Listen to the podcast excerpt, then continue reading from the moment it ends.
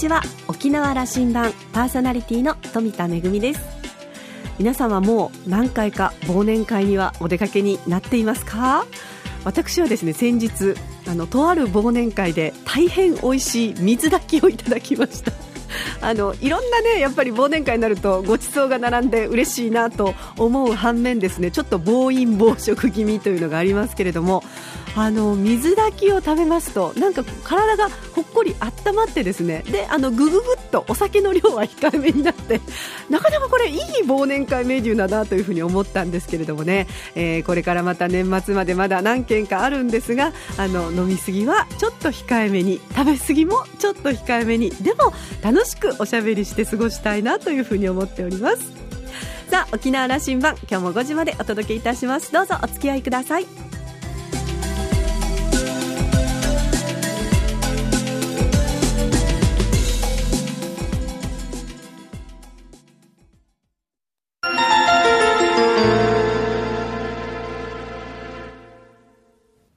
那覇空港のどこかにあると噂のコーラルラウンジ。今週は株式会社沖縄物産企業連合取締役会長の宮城博岩さんとラウンジ常連客で沖縄大学地域研究所特別研究員の島田克也さんとのおしゃべりです宮城さんは1940年生まれ灰原町のご出身です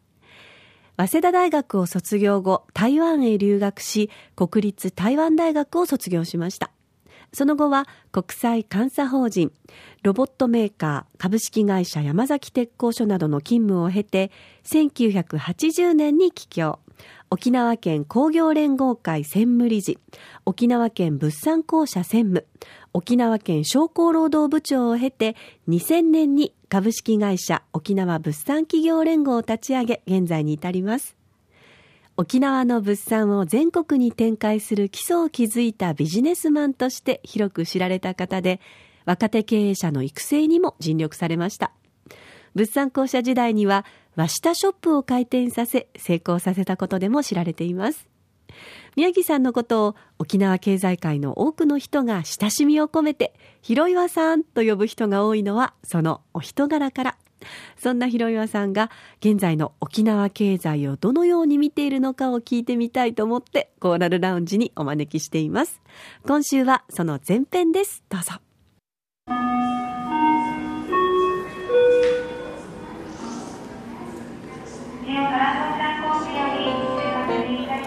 あのひろよさんには30年前から勉強させてもらってます、うんはいはい、あの頃は楽しかったな。和下の和下ショップの話をしてね。あの時和下ショップブームだったからね。ブームでしたね。でもブーム3回続いたからね。3回続いた。分かった。それはどういう？つまり、えー、あの時は太田県政時代よね、うん、と銀座に和車ショップ作ったでしょ、はい、1990年代。そう94年だけど。それがブームのきっかけ作るけどあの理由は何かというとあの地域でね沖縄物産売れるってことは全く否定的な声が強かったんだ、うん、銀座のど真ん中で、こんな田舎者が売れるわけないだろうと。ブランドショップと並べてそれをどうして、うん、その前に僕はねじゃあ行くとしたら中野かなと東が中野かなと思ってたんだ。それで新宿にあったりあるいは池袋にあったり渋谷にあったり新橋にあったり親にあったりしたけど結局は銀座の方が正解だ広屋さんも迷っておいたわけ？迷ってたよ、うん、だからけど銀座の中に入ってみたらそんな感じじゃなかったよ。つまり銀座違うんだということです、うん、各あの池袋新宿渋谷新橋にしろこれ全部視線がはず流れてるでしょ？つながれてるでしょ、うん。その視線の周りにどういう人々がいるかというとねあの例えば俺健康をテーマにしていたからね。あこんなのうちにあるよと。田舎から送れるよとだからいらないだというわけさ。どこ行ってもおらないなんだけど結局は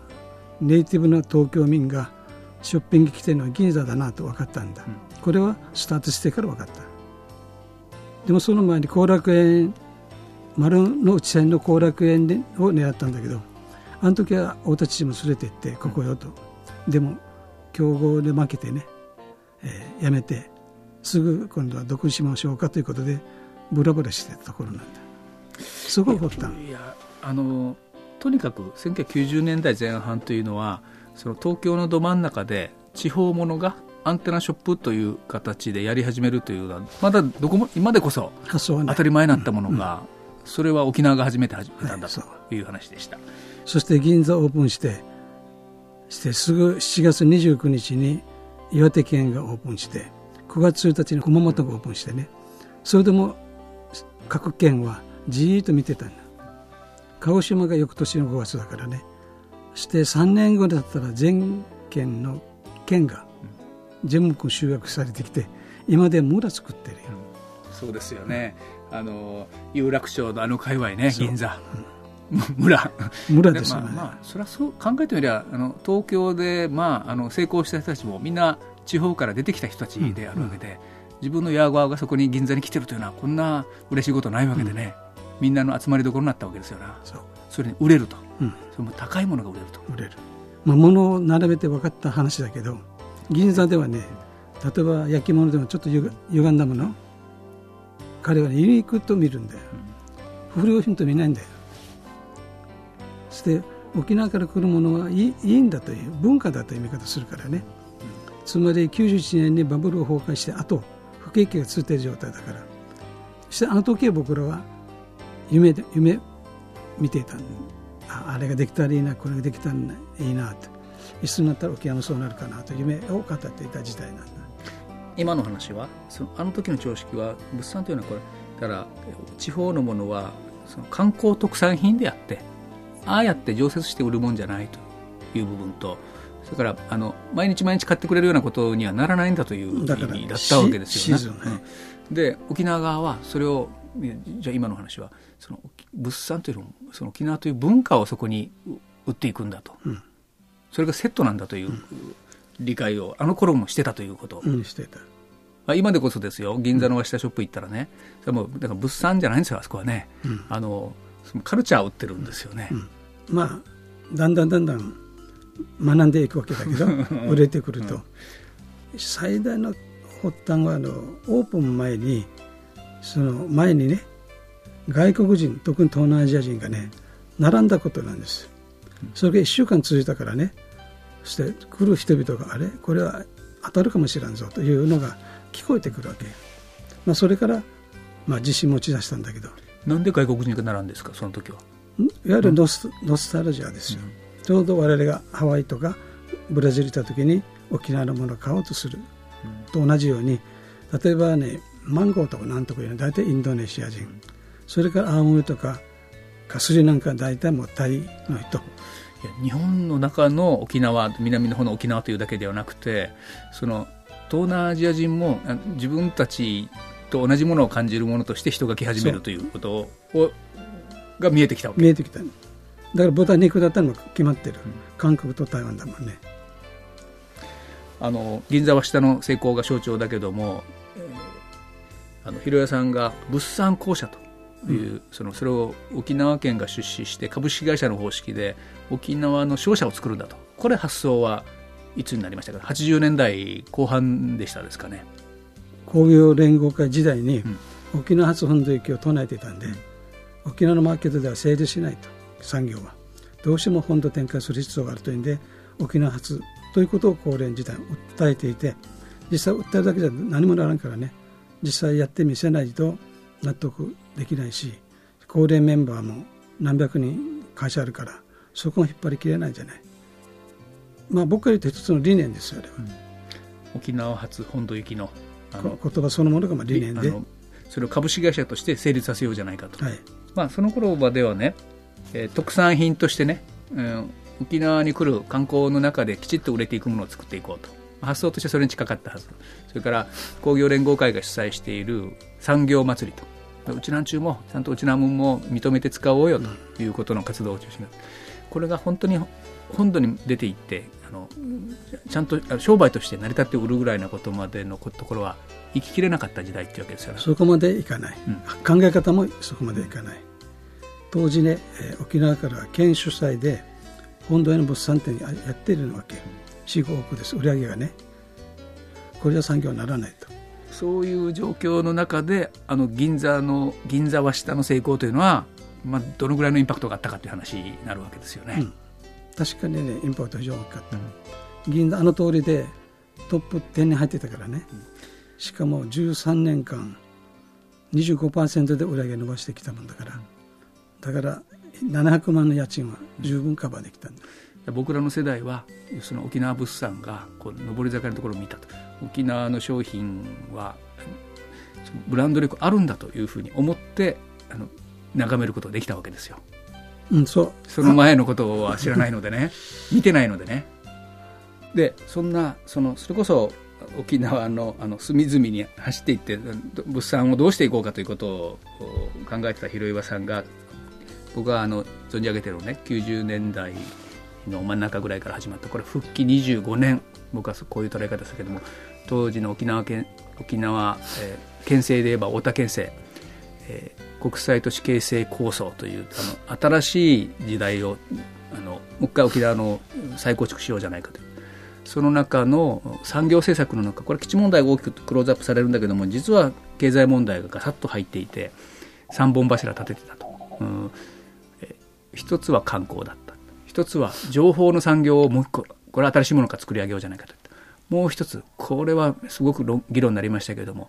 え沖縄をえ全島フリーゾーンにして、えまあ、僕はポスト香港だということを広川さんあの盛んに発信なさっておられたけども、うん、え東アジアにおける中継貿易の拠点がこれから出現してくるはずだからこれ沖縄が手を挙げようじゃないかと。こういう発信をなさっておられましたね、うん、あの時のことを少し回想してあの結局そっちの方はまあ動かなかったんですけどね。この3本柱のうち、まあ、観光はそこそこそこそこというかあのみんな大成功だと思ってるんだけど来てる。情報系もね産業になりました。と、うん、あのご自身が推奨していたこっちの部分ちょっとコメントしてください。25年前を振り返って。あのー、僕はポスト香港というの本も書いたしね、うん、あの通り今頃やみんな勉強、はい、やってるけど あの時は香港がそう簡単に中国に帰ると思ってないんだ。そうすると香港に代わる何かがどこかが必要だろうと。ちょうどあの時は台湾と中国との関係はね石垣経由で物が貿易がなされてた時代なんだ。でこれも長く続かないなと。そうすると香港がね香港中国復帰の時にいろいろ条約取り決めがあるんだけどやっぱし今もそう思うんだけど香港中国に行くと思行かないだろうと思ってたんだ。そうするとどうしても沖縄が中継基地になる必要があると、うん、つまり沖縄が物流拠点になっていくだろうと。と同時に香港はあの時製造業なんだ。主要主産業は、えー、香港フラワーというものがあった時代だけどものづくりがベースになっていて、うんとまあ、香港の広配地後ろ側でやってると我々が見てる香港のあの中心ではなくて後ろ側に生産のあのスキーム拠点がいっぱいあるんですよ、ね、あるけど、まあ、そこにまだ壁があるからね、だから何を作ってたかというとラジオとか組み立てのね、テレビの組み立てとか、まあ、香港フラワーを組み立てるとかそういう意味で OEM というかな、日本でいうと下請け的な位置づけで香港経済に成り立ってたんだ。だから、えー、もう80年に入るんだけど、うんと、中国がいわゆる経済特区作って4つぐらい作ってね中国全体に転換していくんだけどその前の段階というのはまだ香港もまあ中継貿易だからそういう意味でできたもんだから香港の真似っていうかな香港に代々できる地域になるだろうという見通しを持っていたんだ。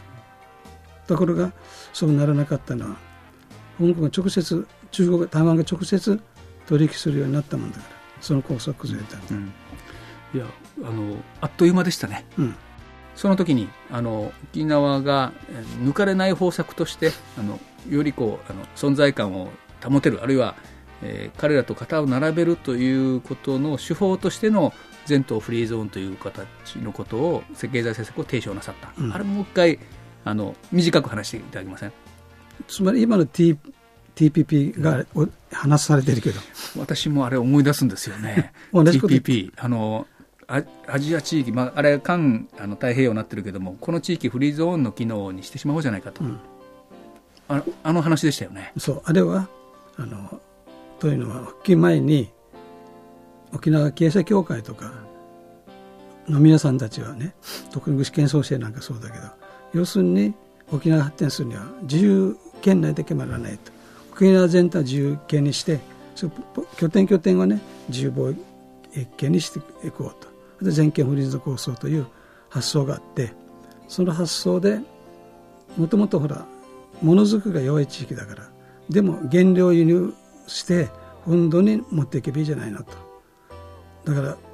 今でいう物流拠点になってるかもしれないけどえっとねあのまあ物というのはスルーで流れていく場合と増地というけどあるいはとどめておく、うん、増地保税地域制度で4つぐらいあるんだけどあるいは確保まである。保税展示場保税確保場保税増地場それから通貨貿易ね。通貨と中継確保3つぐらいあったわけ、それだけ生かせば十分やっていけると。どこまでやれるかということを議論しようとしてたということですよね、うん、しかも反対派はねじゃあ沖縄から抜け抜けて本土に行くんじゃないのと。海外の安いものがねそれはいかそうはいかないよと。いうことをちゃんと理論的に詰めておいてまあそれであ,、うん、あの時の議論でもう一つあった。あの一次産業が壊滅してしまうということの反対の意見が多かった。残念ながら彼らはこのフリーゾーンとよく分かってなくて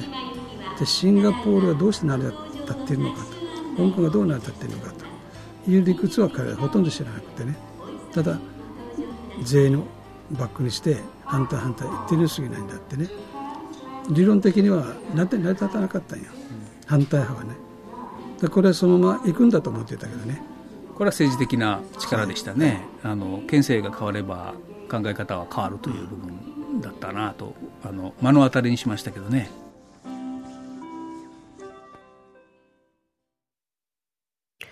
いつの時代もこう、パイオニアというのは本当に、えー、大切だなというふうに思いますけれども、沖縄の物産がこれほど、まあ、全国的に認知される前から、えー、全国に展開する基礎を築いた宮城博岩さん。今週はその前編をお届けいたしました。えー、島田さんは、昔から単刀直入で歯に絹着せない語りの広岩節、今も健在でした。観光が絶好調の沖縄、そんな中でものづくり産業の価値や意義を改めて考える機会が大切だともっと感じないといけないなというふうに思ったということです。今週のコーラルラウンジは株式会社沖縄物産企業連合取締役会長の宮城博岩さんとラウンジ常連客で沖縄大学地域研究所特別研究員の島田克也さんのおしゃべりでした。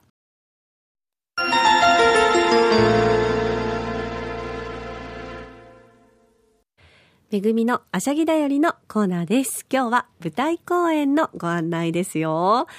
えー、来月になりますけれども、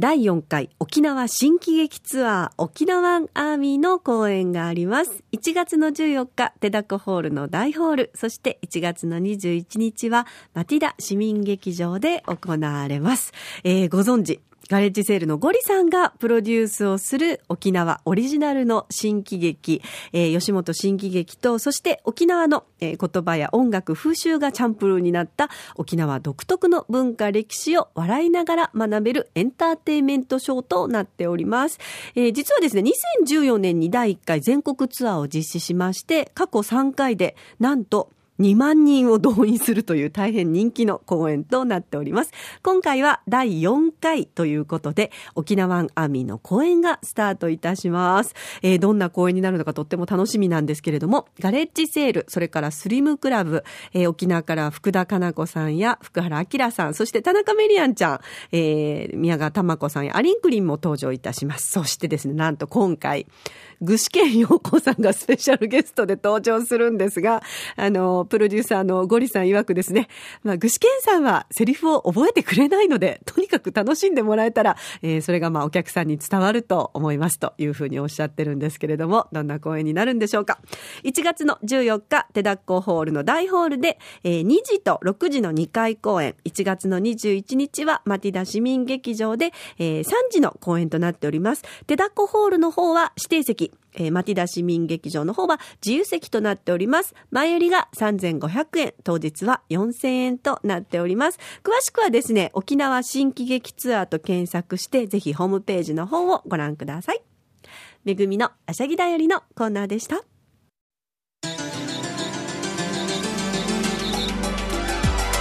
ラジオ沖縄ではラジコでの配信を行っていますスマートフォンやパソコンでリアルタイムで聞けるほか1週間の振り返り聴取も可能です。またこれまで同様に沖縄羅針盤はインターネットを利用したポッドキャストでも配信中です。ラジオ沖縄のホームページからアクセスしてお楽しみください。さて来週はチャリティーミュージックソンの放送のために番組はお休みとなります。沖縄羅針盤次回の放送は12月31日となります。今週も最後までお付き合いいただきましてありがとうございました。パーソナリティは富田恵でした。それでは12月31日に